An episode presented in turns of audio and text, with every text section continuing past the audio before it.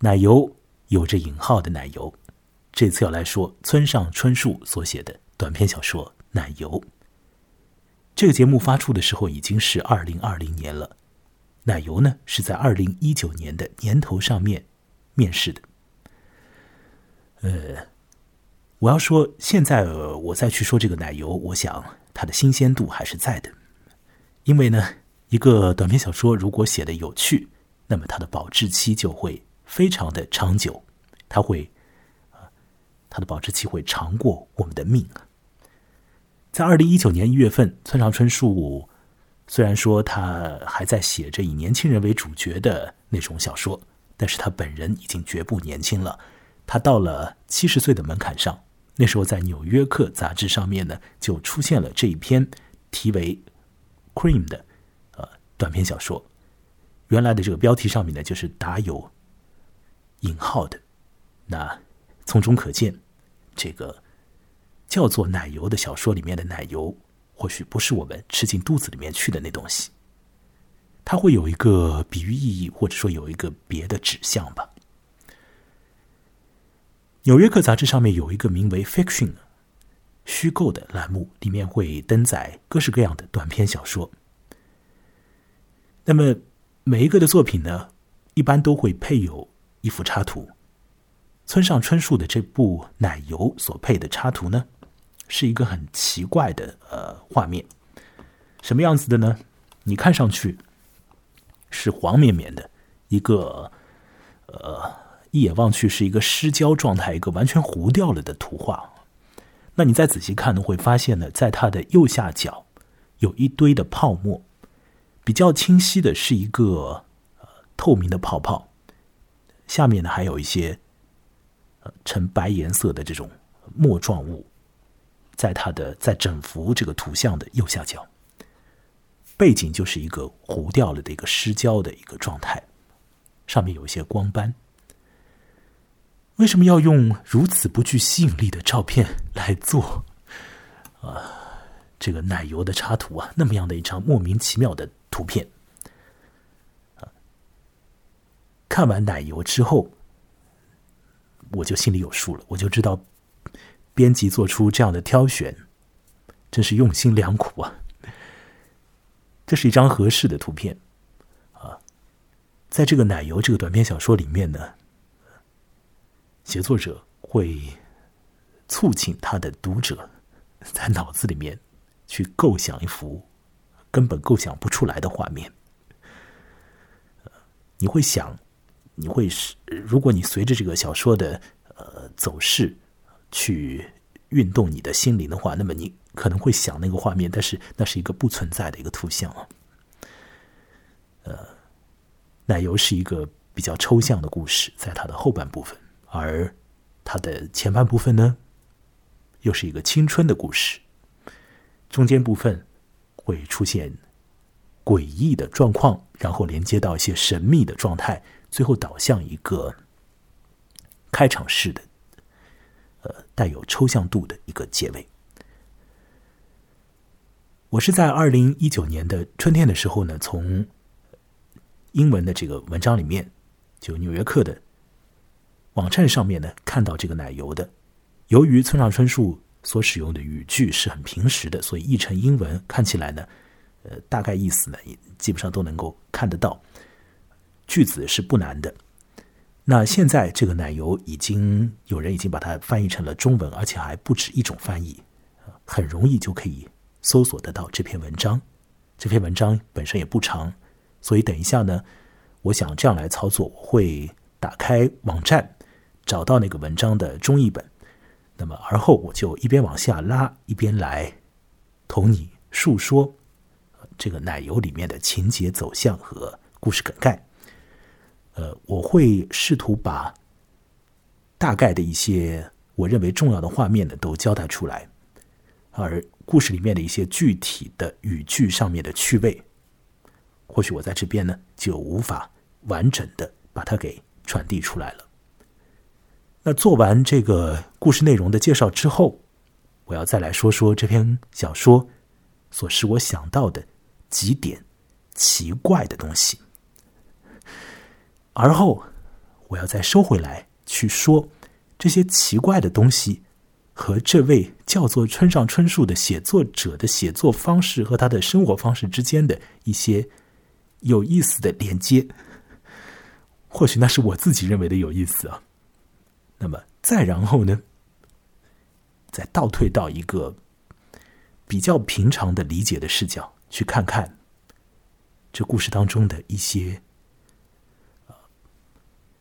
可能有着积极面向的东西，它应该不是一个消极的故事。很多短篇小说有着让人不舒服的，或者让人感到伤心的一个尾巴。这个奶油应该不是这个样子的，应该不是这个样子的。这是一个神秘的故事，有着开放度。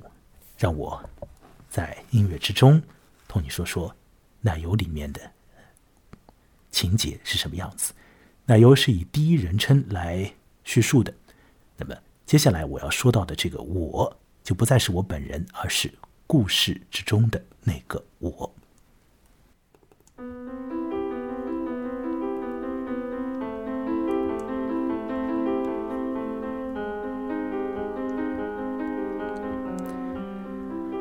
在和比我小一岁的一个朋友闲聊的时候。我不知怎么回事，想到了好像发生在很久以前的一串经验，那真的是很久以前的感觉，像是过去一个时代里面的事情。那个时候呢，我十八岁，考公立学校的高考失败了，于是就变成了所谓的浪人，就是复读生。我本来想考个私校的，但父母一定要让我考公立学校，所以得考微积分呢。我不想搞那个事情，在这个复读期间，我实质上也没有心思去准备学业。嗯，我跑到了图书馆里，埋首于那边看很厚的小说。有一天，我收到了一个很奇怪的东西，那是一个邀请函，寄件人呢是一个。我认识的有过一些打过一些交道的学妹，比我小一级的一个学妹。这个人已经很久没有来往了，和我。他突然寄来这个邀请函，请我去参与他的钢琴演奏会，去听他的钢琴表演。我寄出了回函，表示愿意去，将会如期前往。非常不对劲，这个人干嘛要给我寄这样的东西呢？我和他的关系真的是很浅的，只是在小的时候呢，和他一同上过钢琴学校，受过钢琴的教育，这个算是我和他关系走的最近的时候了。以前在十六岁以前，我是弹钢琴的，我一度和这个女孩子一块练习四手联弹，但是我的琴技啊不怎么样，比她差一点吧。所以弹的时候呢，经常会按错键，跟不上节奏。那每一次我搞错，每一次我碰错这个琴键，那个女孩子就会厉声的这个跟我讲话，告诉我我错掉了，很不开心的样子。我十六岁以后就不弹了，我真是没有这样的天资，没有办法在这钢琴方面啊再拓展下去。而这个女孩子呢，她应该是继续着她的这个钢琴方面的练习。后来她应该就进一步的到了艺术学校里面，所以才有资格去开这样的音乐会吧？为什么要来请我去听音乐会呢？既非朋友也非熟人，莫非他要借机向我传递什么要紧之事？也许做一个什么样特别的表示吗？反正我兴冲冲的已经回函说要去了，那么就得去，要去解开自己心头的疑惑。邀请函上的日子很快就到了，那是十一月里面的冷飕飕的一天。那天天空中有着厚厚的云朵。演奏会是在神户的一座山上面进行的。我当时反正有的是时间，就可以很堵悠悠的。乘车过去，到那边不可以直达的，要换一下车。在换车的时候呢，我去买了一束花。煞有介事的用塑料纸包起来那种花束，不晓得为什么要搞得那么样的认真，但是就是买了下来，然后捧着这个花，继续的往神户的那座山上面去。我当时穿着很新的衣服，拿着这个花，可是斜挎了一只破破烂烂的背包。我以这个样子坐在上山的车子里面，那时候一定会遭受到。边上乘客的奇怪的目光吧，在回忆里面呢，我会觉得当时别人看我的眼神的确是不太自然的。车子不会直接的开到这个山顶上，而那个音乐会是在山顶上面。我下车之后呢，要继续徒步的朝上走。这个时候我会感觉到远处啊，可以看得到海那边，海港那边。若隐若现的有起重机之类的东西，就像是水里面浮上来的奇异生物那般。终于到了山的顶上，我发现那里可以讲是别有洞天吧。那是一个高档社区，邀请函上写的那个音乐厅是很容易就能够被找到的。它是一个很大的、很堂皇的建筑物，一切好像是很顺利的。我抵达了那边。但是，越是靠近他，越是靠近那个场所，我越是有一种诡异的感觉，有种不对头的感觉。怎么说呢？我发现身边没有行人也在上山，也就是好像只有我一个人在往山上走啊，这个很不对头。上山途中，我只看到下山的人，没有看到和我同样走向的人。如果真的……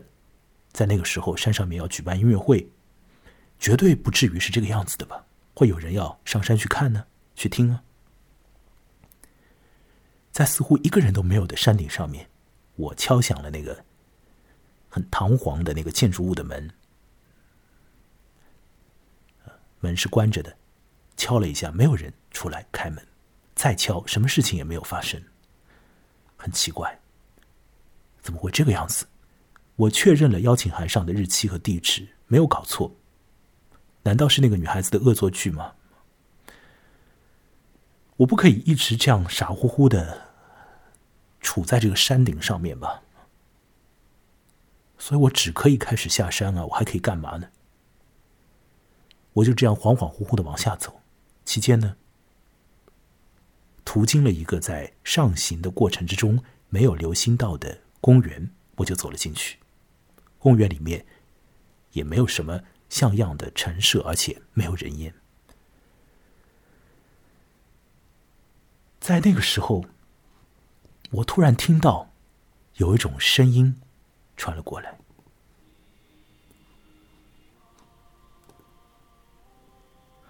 我觉得那个声音好像是很直接的，在同自己，在同我讲话一般。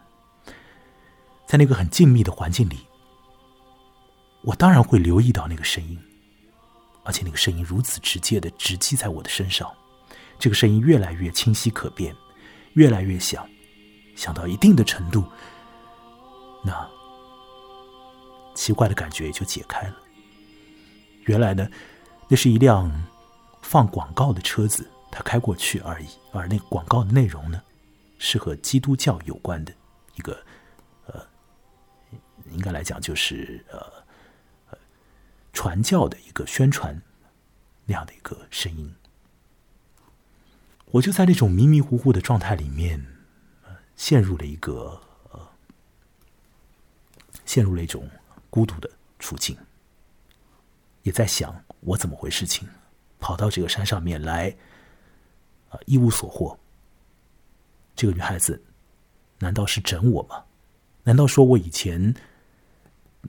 对他做过什么，然后他记恨在心，如此煞费苦心的安排一个计划，让我上当，让我这样的出丑啊，让我这样的难过吗？有一个阶段，我心里面特别的不舒服啊，那真是一种极度的不爽，极度的难过，啊，沉到了一个深渊里面，仿佛眼前会一闪而过一种。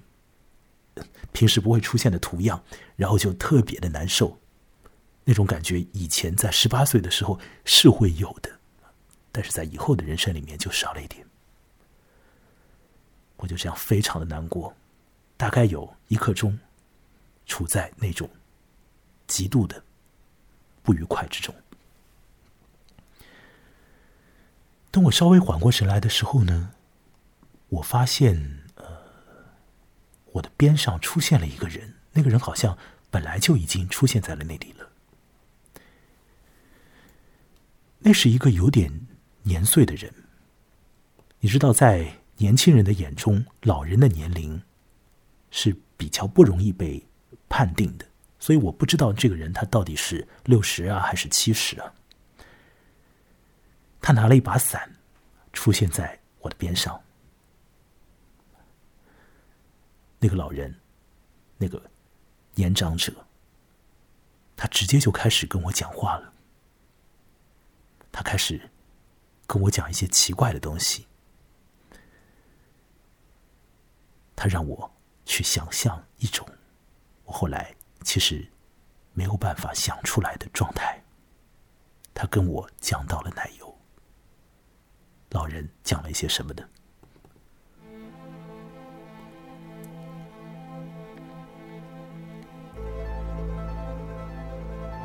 好，在那个地方呢，已经到了这篇叫做《奶油》的短篇小说的呃后面的部分，下半部分里面，村上春树是一个很能够写呃一种游离在日常状态之外的对话的一个作家。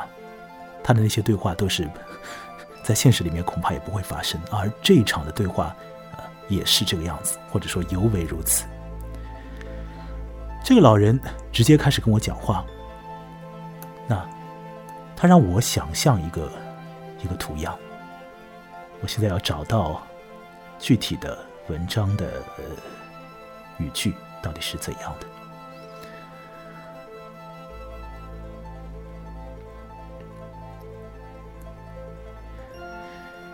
事实上，这个老人啊，让我想的呢，是一个有很多圆心的圆。那个老人突然之间就跟我讲，有很多圆心的圆。我抬头看他，他就继续念叨那样的话，有很多圆心的圆。这种声音很奇怪，什么意思？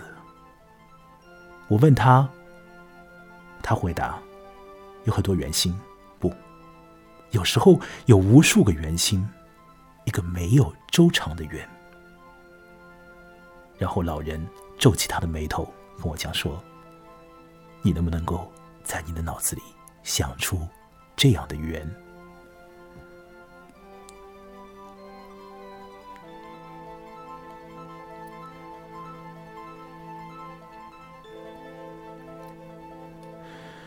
我跟这个老人说，数学课上好像没有这样的东西。这种圆真的存在吗？当然了，老人回答，他不住的点头。他跟我讲说，这个圆是存在的。但你知道吗？并不是每个人都可以得到这样的圆。那么老人可以看到吗？我当然会问。老人没有回答。所以我的问题就这样很尴尬的悬在半空中，那个声音变得模糊，然后被空气吞噬掉。老人继续说：“你要用尽全力去想象它，用尽你所有的智慧去想一个有很多圆心但没有周长的圆。如果你尽最大的努力去想，拼命去想，那时那个圆的样子就会在你的脑中慢慢清晰起来。听起来很难呢。”我说：“当然难了。”这个老人讲。世上那些值得做的事情，没有一件是容易的。但是啊，当你付出了足够的时间和心血，假如你确实做成了那件事情，那么它就变成了你生命中的奶油。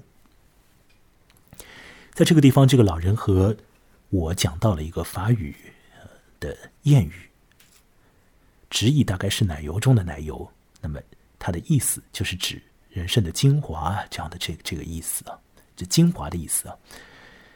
那老人大概是要跟我讲这一点，就是如果你能够使劲的去想出来这个所谓的具有多个中心，或者讲有无数个中心而没有周长的一个圆这样的图像的话，那你或许可以接触到一种人生里面的精华。那种东西不是人人都可以碰得到的，想得出来的，也是值得去想想看的。当然，我想不出来，怎么回事？情我当时是跟着这个老人的指引，在那边想，想不出来。老人斩钉截铁的跟我讲说，事情是困难的，很多事情都是困难的，就像是在说一个数学定理一般的，跟我这样去讲，让我去想，我想不出来。然后呢，这个老人就消失不见了。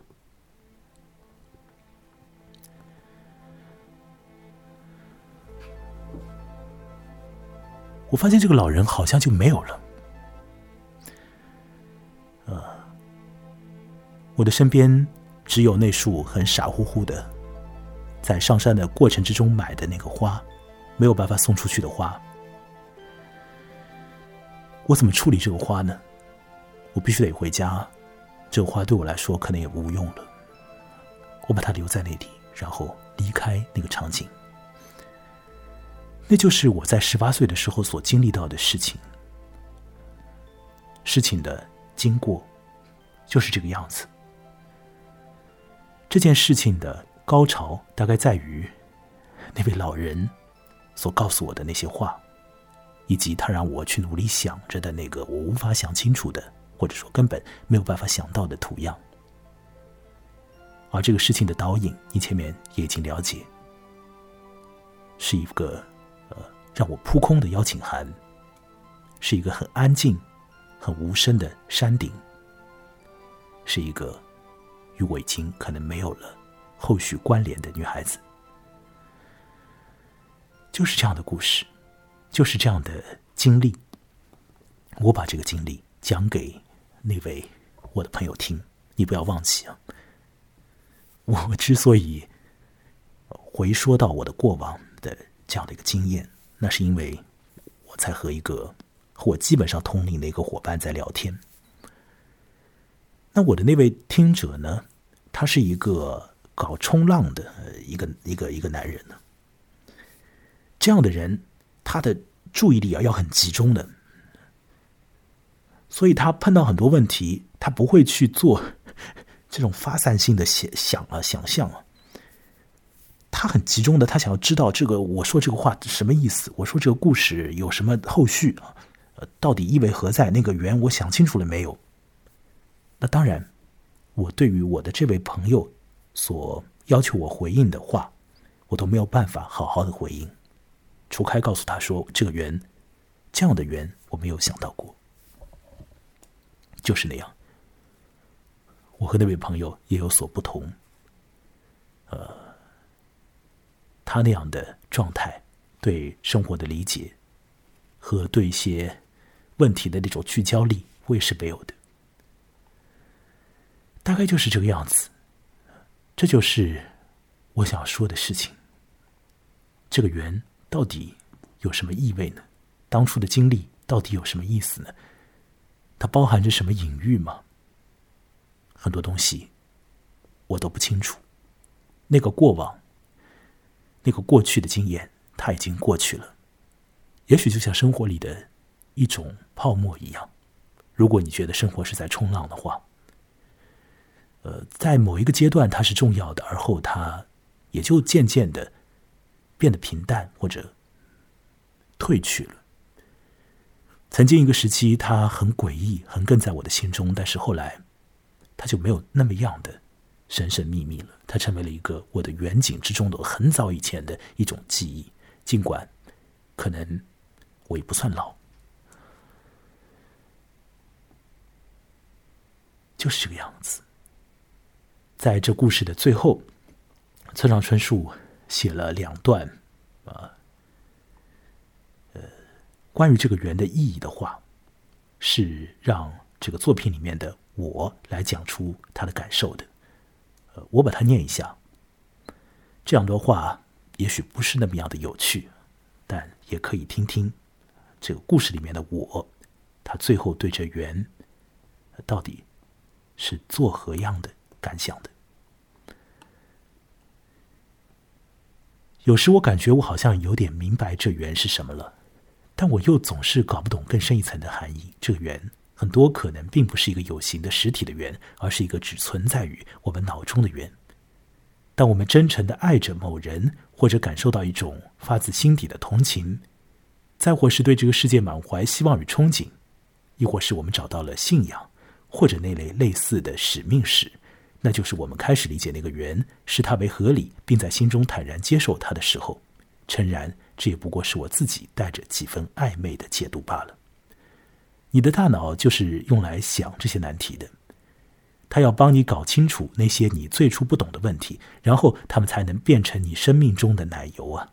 剩下的不过是庸碌与无趣。这就是那个白发老者对我讲的。在那个深秋的周日，在那个多云的下午，在神户的那座山顶上，十八岁的那个我，仍紧握着那小束红色的花。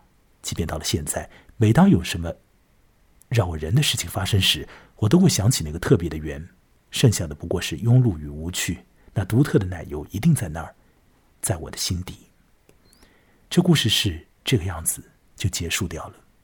最后，那个我，对于当初的经验所遗留下来的。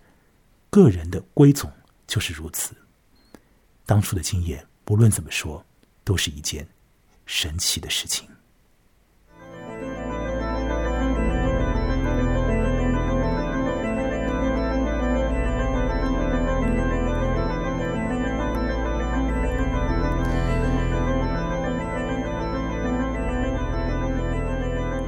奶油，村上春树的奶油就是这样。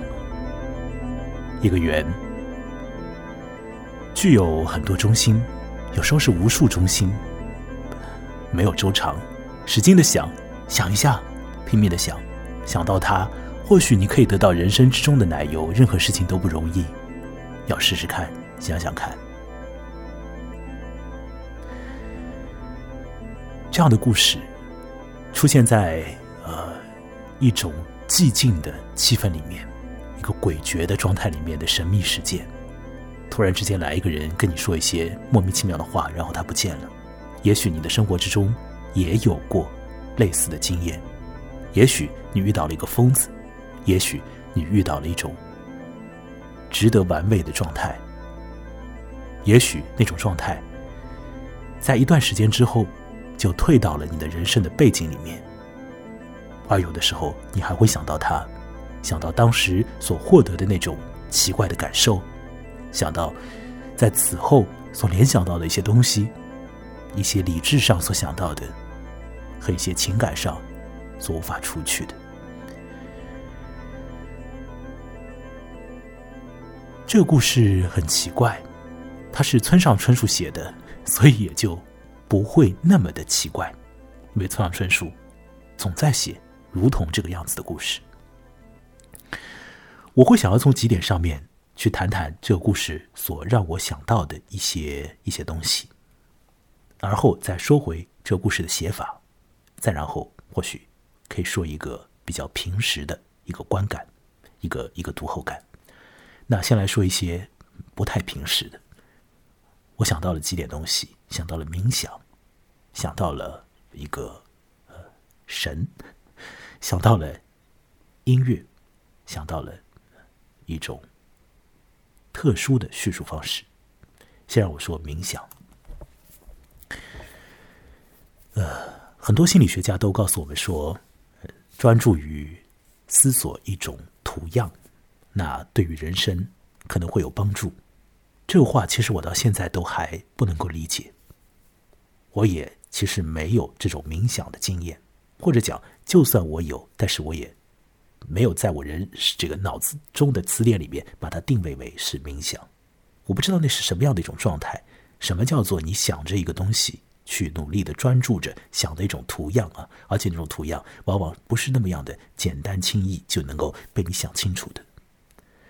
把思绪集中到一种不能够探明究竟的一个你可以一直穷究下去的一个焦点上面，把你的散开来的思绪放到那个其实也是散开来的一种一种深渊里面。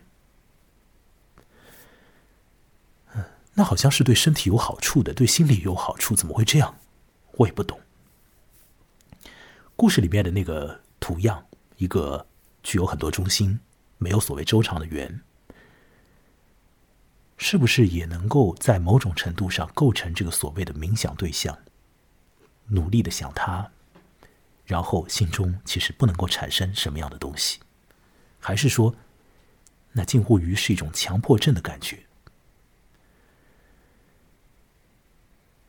在听我说这个故事的过程里面，你有没有试图去想那个图样呢？也许在现实世界里，这种图样。无从去想象，在无杂的人生里，这个所谓的精华，这个所谓的奶油的奶油，压根不存在，恐怕只有奶泡吧。但也可以想想奶泡，那同样是一个很难以被想清楚的东西。把意念灌注到一个位置上，聚敛在一些注定会落空的虚的位置上，这样试试看。从这个故事的尾巴上往上推，我想到了第二个东西，叫做神。这个故事的中间的一个一个转变的一个过程，一个呃，从我独自一个人在经历一些事，到后来这个老人出现，这个当中有一个有一个过程，我不知道你是否还记得？也许在呃别人转述这个故事的时候，他们会把这个过程完全拿走。但是我觉得那个过场十分的值得被注意一下。这故事之中的我在迷迷糊糊的时候，好像听到了一个声音从寂静里面越来越响，越来越响，越来越响，就直接的冲着他讲话。然后那个声音又越来越小，越来越小，而且它变得已经是清晰了。那那也就没有什么样的大的意思了，因为听得出来，它就是一个宣教的一个广播。这里面出现了一个神秘的、直接指向神秘的一个呃情节。村上春树，据我所知，从一些他的访谈资料里面看起来，或者从他的一些随笔文章里面来看的话呢，他应该是一个没有什么宗教信仰的一个人。在他的别的小说里面，我也好像没有特别留意到过有写到和这个。神有关的，或者说具体而言是那位基督教神有关的那个呃情况啊，但是在这里出现了一个恍恍惚惚，然后一划就过去了的这么样的一幕。有的时候，呃，生活里面呢会出现呢这样的让人恍惚的时刻。有的时候，我们所认为在这个世界里面所无法去构造的东西，会被一些人认为在别的时空里面很容易、很轻易的就能够实现。我们这个人生里面的许许多多的悖论呢，许许多多的矛盾呢，许许多多的不存在和不可能，如果 有那位存在者的话，他轻而易举的就可以实现；否则，他怎么可能是那位存在者呢？一个没有中心的，或者说有很多中心、有无数中心而没有圆周的圆，我们无法构想。可是，在另外一个维度的世界里呢，或许它就是很实在的存在啊。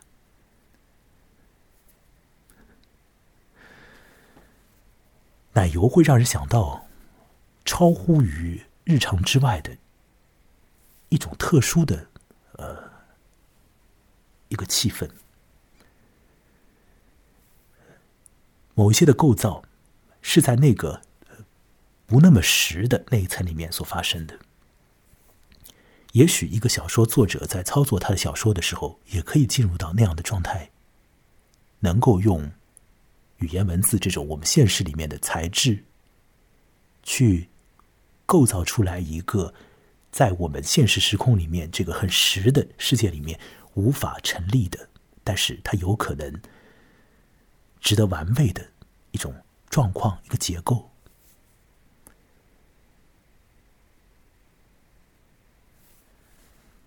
悬置这个问题，这只是我所想到的一件啊一个小小的问题。再来看看，再往上推，把这个故事再往上拉。故事从起头开始，实质上就一直在制造一个没有声音的音乐。各位有没有感觉到这一点？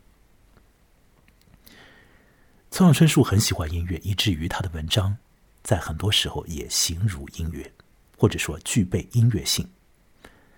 他的文章其实很难构成图画感，而是一种在时间里面展开来的推展的一个感觉。后一种感觉很强烈，有时候呢，我觉得村上春树的这个他的文章啊是适合很适合听的，很适合跟随的，但你可能没有办法用一个结构性的一个图像啊把它给把它给再现出来。我甚至于觉得，可能村上春树在写作的时候，他都不知道自己接下来要写什么，就像是作曲家不能够完完整整的听到自己的曲子一样，在他完成作曲工作之前，作曲家。恐怕不能够在他的心灵里面完完整整的把这个曲子表演出来吧。有着“胸有成竹”这样的说法，但是没有好像“胸有成交响曲”“胸有成钢琴曲”这种说法吧。音乐里面有这个从一个动机开始往后推的这个过程，作曲家很多时候是以这种方式在工作的。他不是心中有了一个完整的谱，然后。再去把他的这个心中的这个谱的这个图样啊，把它给落在这个纸上的五线谱上，不是这样的。他是可能先有了一个句子，我们音乐里面的一个语句，然后再往下去导引出来后面的所有的东西，或者是有了音乐里面的一点点的构建，一个念头，一个组件，然后再把它发展出来，把它扩张出来，最后很有可能扩张出一个很奇妙的东西，一个很庞大的东西。发展成一部交响乐都有可能，但有可能在刚开始的时候，它是一个很小的东西，作曲家不会想到很多，但是他会，他会抓住那个东西，然后让他在他的心中啊不断的发展，也是在他的谱面上不断的发展下去。音乐是很妙的，我一直会觉得村上春树的写作有一种这种呃音乐性的这种写作的状态。存在，他的心中或许不会有一个完整的一个构造，但是他有了一个东西，然后就从那个东西开始去去慢慢的推演下去。还有一个好玩的事情，我告诉你啊，有一些人会拿数学的这种程式的方式来分析音乐，那这种分析方式古来有之。那么到了当代音乐里面呢，还会加上一些图像的这种分析的方法。那有的时候这种图像会很复杂，看起来很奇妙啊，甚至于音乐会试图表现一些在现实里面不存在的那种图像感。这当代音乐里面的有着的那样的这种是特别性质，或许会和刚刚我们所谈的这个奶油里面的那个所谓的一个圆，有很多中心而没有周长的圆，会产生一个。一个连接，我这样讲可能还太抽象了，但是我要来很具体的来说明这一点。在刚刚我讲述奶油这个故事的同时，所放的背景音乐，他们就能够解释我刚刚所说的那些听起来很神乎的话。这些背景音乐出自于一个叫做菲利普·格拉斯的作曲家。你会发现那些音乐实质上在循环，他们在构造一个像是。环状的一个状态不不停的在不停在循环，是用一个简单的一个序列的方式，但是在这个序列里面，它不停的在玩花样，然后构建出来的音乐。那种音乐状态，如果你呃用一个非五线谱的一个图像去表现的话，你其实很难画出那个图像来。那种图像感和现实里面的那个数学里面的某一些的实的图像感是有一些的。接驳关系，但是你没有办法把它给很清楚的表现出来。那种事物会让人着迷，会让人努力去想。有的时候，那样的事物是很有意思的，很值得你去投注的。他们会占据和控制心灵，那是有趣的。再来看看村上春树的这种散开的叙述方式，和上面我所讲的一些信息结合起来，你会发现，至少我发现，这里面也有一定的关联。无焦点的、无边界的叙述，和一个中心不确切，或者有很多中心的没有圆周的圆，是否有一些的关系和有一些的这样的一个直觉上的对应感？村上春树是不是在用这个故事来和他的创作经验发生一个呼应？他自己当然不可能承认了，也许他心里面。是有那么样的一点点的意念在运作的，就是说，他要用一个短篇小说和他人到七十的一个状态发生一点点的关联。他的短篇小说里面，或者说他的小说里面，很少出现年长者，而这个故事的这个奶油里面有一个很重要的神秘的这个长者出现，而这个年长者带来的信息是值得让。年纪轻一点的人，去好好的思考一下的。我现在要说到一个很现实的呃一个视角上，有一些人他们在现实之中努力，是有很明白的、很确切的努力的位置和努力的方向的，而那种努力呢，有的时候当中会挫败，然后就完蛋了。比如说，有很多人从小的时候开始练习钢琴。很勤奋的、很投注的去练习，然后他们有可能会一点点的晋级，变成一个名演奏家，变得成功，或者说心里面得到满足。那当然，现实里面也有回报。可是呢，有的人到了一定的程度，他们就会发现自己的天资确实不在这个地方，没有办法做那那么样的明确的。事情有着明确路线图的事情，他们没有办法去操作下去，也无法做到那么样的精确的工作。你知道，演奏音乐是要非常精细、精确的啊。有的人他就是手笨呢，就是脑子里面会乱想，他没有办法去做这样的一个规则化的动作，没有办法把自己的情感和自己的肢体放在这种别人的一个规则里面，在很小的一个范围里面。再展开他的一点点的自由度，他有可能会觉得没有办法做到这一点，天资确实没有，而心里面也无此愿。那有一些人，他们的人生里面所追求的东西，就会变得不太一样，变得难以被很清楚的表现出来，不再是一级一级的。不再是那种可以很明确的画出一种线索的，呃，一个人生里面的经验，一个走向，而是有一定的无杂度的，在里面也要寻找，找得到的话，可能找到的也是一种很让自己可能也会感到恍惚的途径，也许。人生会为那种途径而努力，也许那是你生命的精要所在，是所谓的精华，是那个奶油，奶油中的奶油。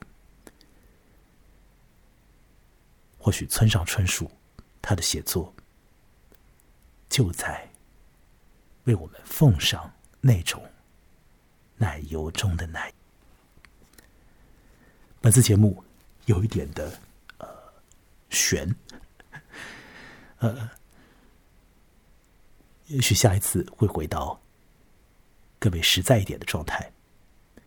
总而言之，一个神神秘秘的故事，有着还算是好的结果的，或者讲最后没有让我们很哀伤的故事，一个有点意思的故事。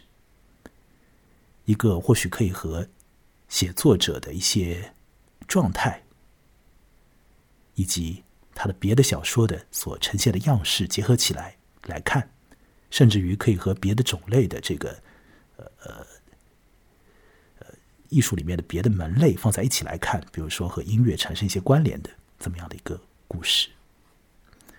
那就说到这里，作为二零二零年的第一个故事。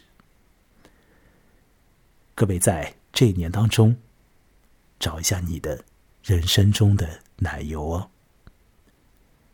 要得到我的节目的更新，来听我这样巴拉巴拉的讲这些的话呢，你可以添加我的微信公众号。那我的微信公众号，你可以现在就来添加了。那么它和我的名称呢是一样的，同名的，叫木来，羡慕的慕，过来的来。另外，我有网站。网站的网址是 m u l a i 点 x y z，专注节目对我很有帮助，你可以给我打赏一份饮料。好，下回再会。